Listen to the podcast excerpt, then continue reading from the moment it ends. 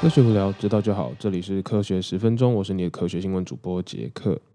现在时间是六月十号的十二点三十五分凌晨。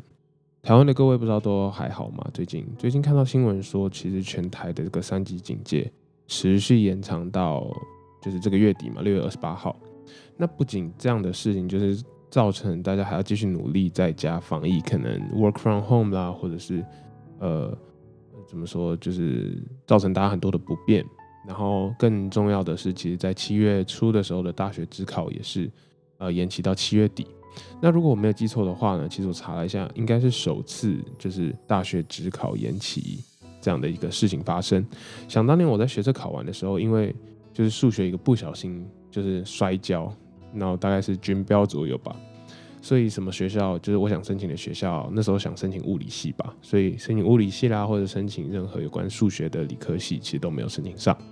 所以马上我就决定了再拼第二次，就是指定科目考试。那现在在在想的时候，那个时候读书真的是快读到真的是快要疯掉这样子。那今年我弟也其实也是要考一个要考职考的啦，所以他不知道他会不会抓紧时间再赶快再拼一点。不过我刚刚才跟我妈通完电话，呃，其实我弟就是一个摆烂的姿态啦。说到考试教育呢，其实我今天在做实验的时候，我听了呃百灵果他们最新的 KK Show，他们访问了叶秉成教授跟他所创立的无界熟实验教育学校。那其实这个无界熟这个很很特别名字的这个实验教育学校，它打破了以往就是传统的教学方式，它是用各种激发学生的创意跟学生自己兴趣的方式去教育从国小到高中的学生。那其实我在听完之后，真的还蛮希望，就是我当初有接受过。就是有机会去接受这样的实验教育机构了。其实说穿了，其实有点像是把美式教育那一套搬来台湾，可是更呃在其中就是更鼓励、更投入资源到每一个学生身上。甚至叶教授就是有讲到，他们会请老师去每个星期的跟学生有单独的这个谈话对谈，去更了解学生在学习上还有自己的情绪啦，跟自我探索的过程中有没有什么问题，或者是心情跟老师做一个分享。然后这样的模式其实让我想到了美国大学才能感受到的一个突破的教育方式啦。那我就是还蛮羡慕现在的台湾学生有越来越多这样的机会，可以去不管是出国啦，或者是去在台湾就是尝试这样的实验教育。那不是只有一昧的考试读书。然后其实我还蛮推荐大家去听听看百灵国的这一期节目的，我觉得收获蛮多的。好，那我们就来讲讲今天的新闻吧。第一则新闻：打过疫苗的人可以传播 COVID-19 的病毒吗？其实这是一个非常严重的一个问题，然后大家也想知道。现在在美国呢，疫苗接种率高达就是大概六十三 percent。他们的疾病管制局，也就是 CDC，在五月二十一号的时候宣布了一个新的口罩规定，那造成了很多人的疑惑，因为条例里面其实有说到说，如果你是两剂疫苗都接种过的人，可以不需要再保持社交距离，不需要再戴口罩，不论是在室内室外的群聚都可以，真的不用再戴口罩，不用再保持社交距离。那 Dr. Fauci 相信大家都不陌生，就是 President Biden 的首席医学顾问，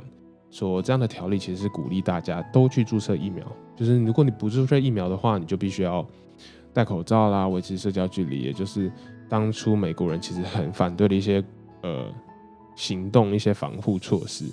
所以他其实是变相的去鼓励大家注射疫苗。不过有些人在接受癌症治疗啦，或者是免疫治疗的病人，因为免疫系统的可能因为药物的关系而低下，注射疫苗的话会让他们身体产生严重的副作用，然后承受不了。那除了这些病人之外，还有小于十二岁以下的儿童，目前其实也还不能注射 COVID。注射 COVID-19 的疫苗，因为还没有就是很确切的实验或者是临床研究证明，就是小于十二岁以下有没有办法去接受这个疫苗的接种。那科学家呢，希望疫苗就是它不仅可以防止重症的发生，还可以进一步阻止接种过疫苗的人被感染。那在以色 Israel 就是以色列，Israel 应该是这样念吧？六百五十万人，很多人接种了疫苗。那至六百五十万人，将近有九十五点三 percent 的有效防护率，在两个月时间内呢，高速的降低了感染案例有三十倍之多，就是剩三十分之一的感染病例。美国的加州呢，跟德州，也就是只有零点零五 percent 的人在接种疫苗之后还得到 COVID 的情况。其实开发疫苗的科学家啦，这都希望说可以达到所谓的 sterilizing immunity，叫做除菌免疫的效果。勉强我就先这样翻了。其实它有点像是一个完全免疫，就是不仅可以防止症状的发生，更可以在病毒细菌到达人体之后，还不会去传染给别人。但是，就是像是有些病毒其实没有办法达到这样的，呃，有些病毒的呃疫苗没有办法达到这样的效果，可能因为身体的抗体啦，可以很有效的消灭病毒，但是呃没有办法去阻止这些病毒，还是可能被打喷嚏或者飞沫之类的传染这样子。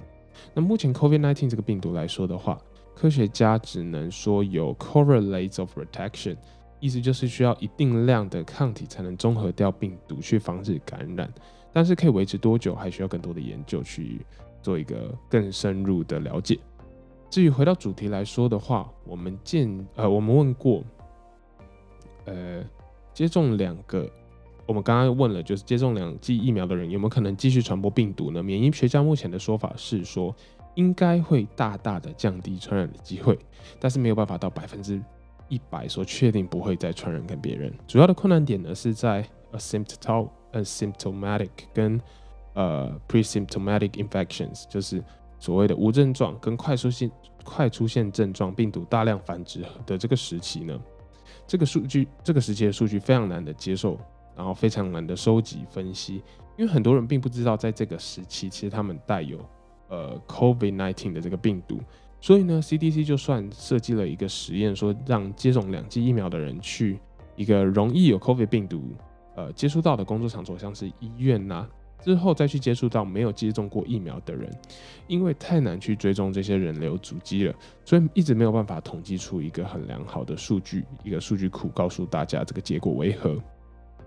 所以这边提醒大家，就算只打了一剂，身体也其实其实可以很有效的去抵抗病毒的感感染，然后降低症状的发生的几率。也是因为这样呢，科学家相信就是。他们相信过接种疫苗过后的人，因为有抗体可以综合较比较多的病毒，比平常人来说啦，所以传播的机会呢，相对来说一定会降低许多。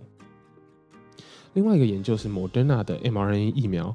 貌似可以在口腔跟鼻腔中的黏液产生抗体，这是一件非常大的突破，一个一个很有效的研究。为什么呢？那表示病毒就是不管是经由你的飞沫，就别人的飞沫喷到你的口。口中或者是怎么讲起来有点恶心，跟鼻腔中的 A 我们讲过的 ACE 受气，如果在黏膜的时候就已经产生了非常多抗体，那表示病毒只要一接触到这些黏黏液的话，它就马上被抗体中和了，根本没有机会去复制去传播。那这篇研究呢，其实目前都还在审核中了。所以如果真的是这个研究真的被证明证实的话，那表示我们所可以出现 sterilized immunity 完全免疫是非常非常有机会的。在这样的研究出现之前呢，我们还是要增加疫苗的接种率，往群体目标呃群体免疫的目标去迈进啊。不过最近就是纽约洋基棒球队内呢出现过接种过疫苗的球员依旧爆发了群体感染的事情，证明这个病毒还是有可能从接种过疫苗的人的身上传播。并且被感染的人，就算打过疫苗，还是可能出现一些症状。但是确切的时间点，就像我们之前讲的，很难以去追踪，所以也不知道接过呃接种疫苗的时间、跟病毒感染的时间，还有抗体产生的时间的这个确切的时间点。所以呢，美国 CDC 呢的新条例，其实我觉得不是非常的妥当的，因为他们就是戴不住口罩嘛，所以我觉得就是。有一些外界的压力之类的，那我就是建议大家有听我的节目的听众呢，就还是好好的戴着口罩，然后继续保持着社交距离，才是一个最妥当的处理方式。那我相信大家也已经慢慢习惯了，就是 work from home 的这样的概念，所以呢，很多父母啦，可能在家里被小朋友搞得快疯掉什么之类的。不过因为我在国外看到，就是其实我们也是，或者我我们或者是外国外的人，也是经历过这样一年的时间，所以我相信台湾人只要能。愿意做也是可以找到自己的方法的。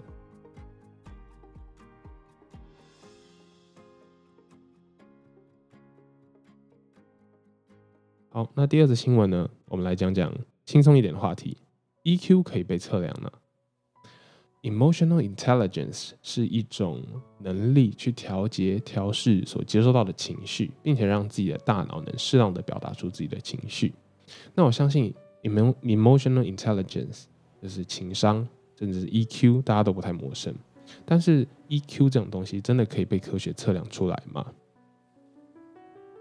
我觉得这是一个非常值得去探讨的一个问题。虽然说大家都蛮喜欢别人称赞自己，说，哎，你的 EQ 或者是你的 EI 真的还蛮好的，表示自己对情绪的控管能力其实是非常棒的。但是呢，要去实际的测量这样抽象的情绪，让科学家就是还蛮伤透脑筋的。我们这边讲 EI，最早出现在一九九零年代，有这样的一个说法，被定义为有能力去表达、控制并且接受情绪。九零年代的时候，开始有各式各样的研究啦，跟呃实验设计去测量 EQ，也就是 EI。那 Professor Lee Hugh Zisberg 他说，一个最简单的分类其实就是 Trait EI 跟 Ability EI。Trait 的意思就是特点的呃这个一个翻译啦。那 Trait EI 像是自己的个性与情绪上面控管上面之间的关系，像是最大的五个 traits 就是。分别是外向性 （extraversion）。那我相信大家有听过 extrovert，就是这个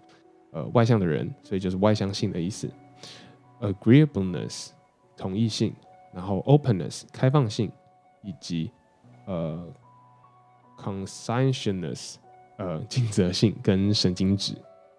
那这五种其中的关系，相对多的去描述了一个人 EI 的特点，所以大部分都可以用这五种关系去描述。Traits EI，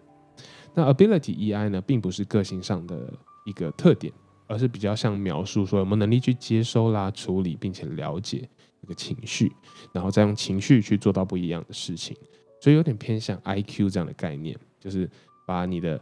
智商去用在情绪上面，比较偏应用上面的这个练习。经过一些科学的呃验证跟评分之后啊。统计发现，更高 ability EI 的人呢，可以有更好的情绪管理、情绪关系，以及工作上的成就也会比普通呃 EI ability EI 普通分数的人还要高。Professor Brian Pertito 说，心灵的健康啦、身体的健康跟生命的幸福满足感，其实都跟这个高度的 EI 有关系，高度的情商有关系。所以 EI 更可以用来预测学生的学业表现啦，或者是工作的专注成功度。那这个研究，他们请来了很多不同的 professor 去表示他们对于 EI 的看法，然后其中也是有很多的，就是做过 EI 的相关实验的。那另外一个 professor Carrie Lloyd，他就说了另外一个例例子，他就说 EI 越高，可以去有效的降低 depression，也就是忧郁的情况的发生。他们的研究实验显示说，在 EI 上面的分数每多一分，就是他们有一个量表。然后做了个测验之后，这个 EI 上面每多一分，这个忧郁的情绪就会降低五个百分点，那是非常非常多的。那所以 EI 跟忧郁的关系呢，经过统计之后，其实是有科学的关联性跟实证性的。那 EI 究竟要怎么测量呢？其实大家可能玩过，就是 personality test，或者是呃一些空间的 test，它就会给你个分数，给你个题目，那就是像那样的一个测量表了。Ability EI 呢，可以用一个。测量方式叫 MSCEIT 这个考试，利用情绪的困难问题来测验，说这些测呃测试者能不能感受到并且了解当下的情绪跟情况，然后做出正确的判判断。但是其实很难说，就真的这样就可以绝对的去定出一个一个人 EI 的一个分数，因为毕竟是一个情绪的测量，而且它是非常抽象的，然后有时候并不能说有一个标准的答案。所以，Professor Igor Grossman 说，有时候这样的测量表其实是有问题的，因为呃，人会猜想说，这个社会、这个 society 给你的一些社会上的价值观，需要你，或者是可能就是你会想说，我这样回答会有比较高的分数而去回答，并不是你自己内心、内心深处，或者是你情绪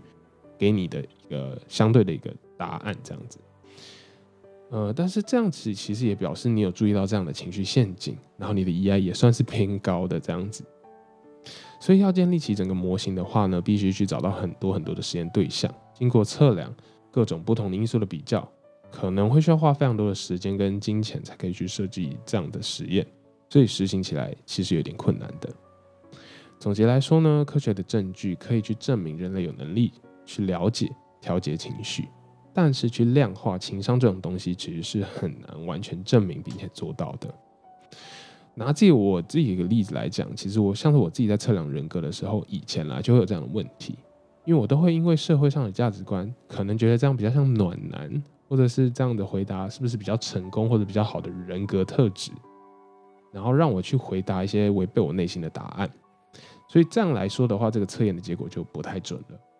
可是呢，其实我经过慢慢去探索自己、了解自己之后呢，慢慢了解到，你如果真的想要去认识自己是什么样的一个人，自己的人格是怎么样的，有什么特质，你就必须要去认真探索自己内心的答案，而不能因为社会上的价值观或者是别人觉得比较好，然后你就回答这样的答案。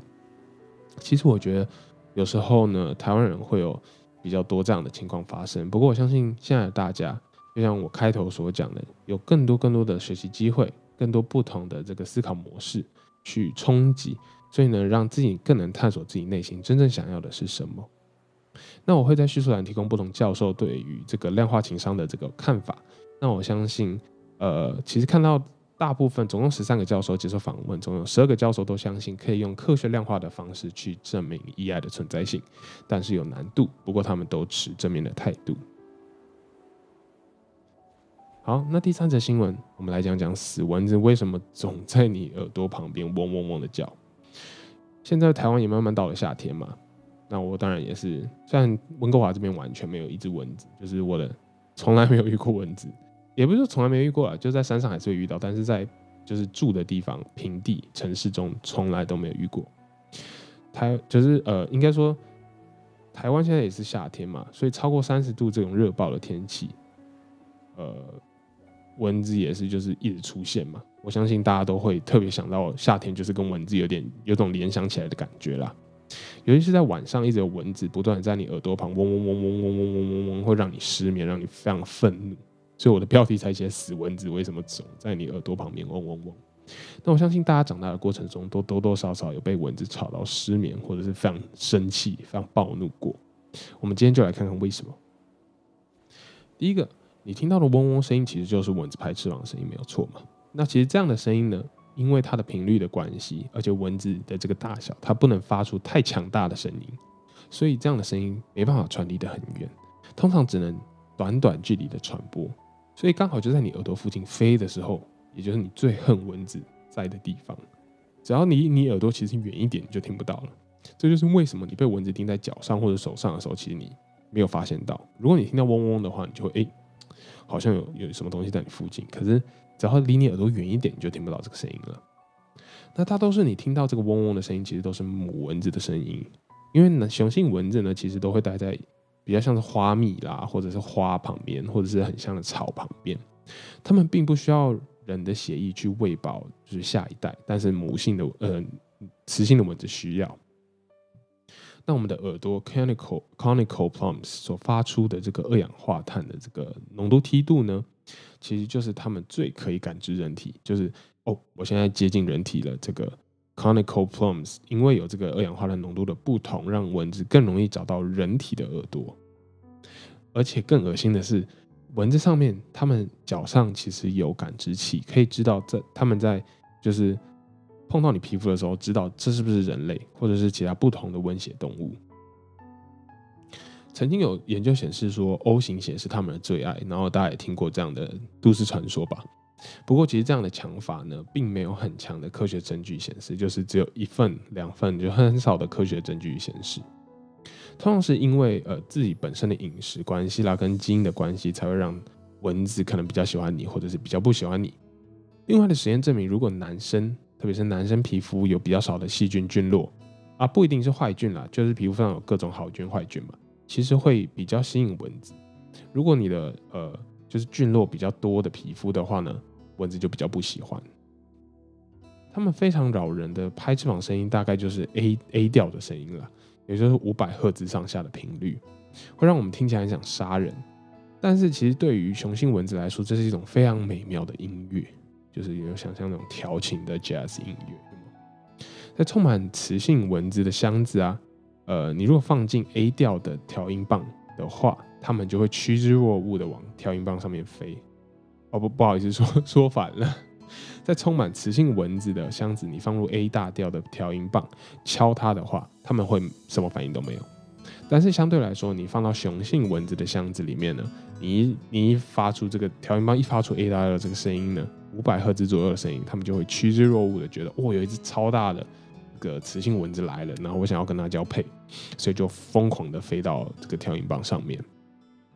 这让我在想啊，如果说我们能做出一个就是小型的二氧化碳的机器，然后它能散发出的二氧化碳浓度呢，是可以跟就是人的耳朵的浓度差不多。那你放在床或者是房间的附近，然后再加上个什么电极或者是化学的安眠药，让蚊子飞过去的时候就昏倒或者麻痹，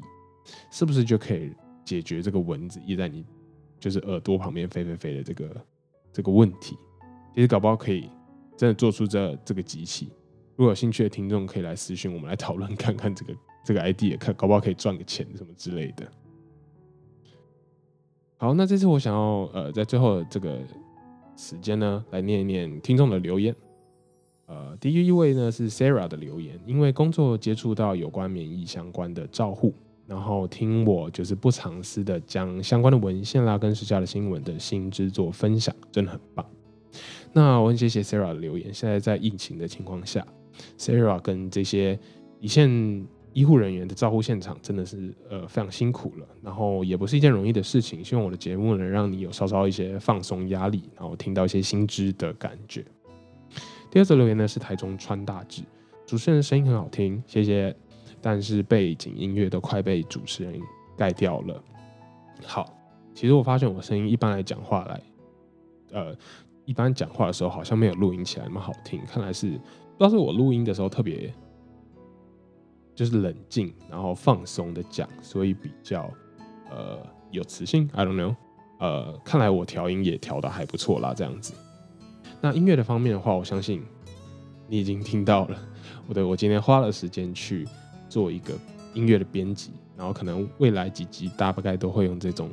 比较放松的音乐背景音乐，然后我稍微调呃调低一点音量，然后不会让我。呃，盖掉我的声音这样子，然后谢谢腾永川到这里留言。那其实我想在这一结尾还要特别感谢的就是，呃，家庭五四三的主持人 Johnny，他给了我一些 feedback 跟节目的建议。然后对，谢谢他。最后我也想问问各位听众说，如果有兴任何兴趣想要呃我讨论的科学新闻，或是你们想知道的科学研究，都可以私讯或是到我的 IG 科学十分钟来留言。那当然，Apple Podcast 留言五星也都是超级欢迎的。搞不好下次就来讲讲听众提供的新闻或者是呃科学研究了。那科学十分钟，我们下次见喽，See you。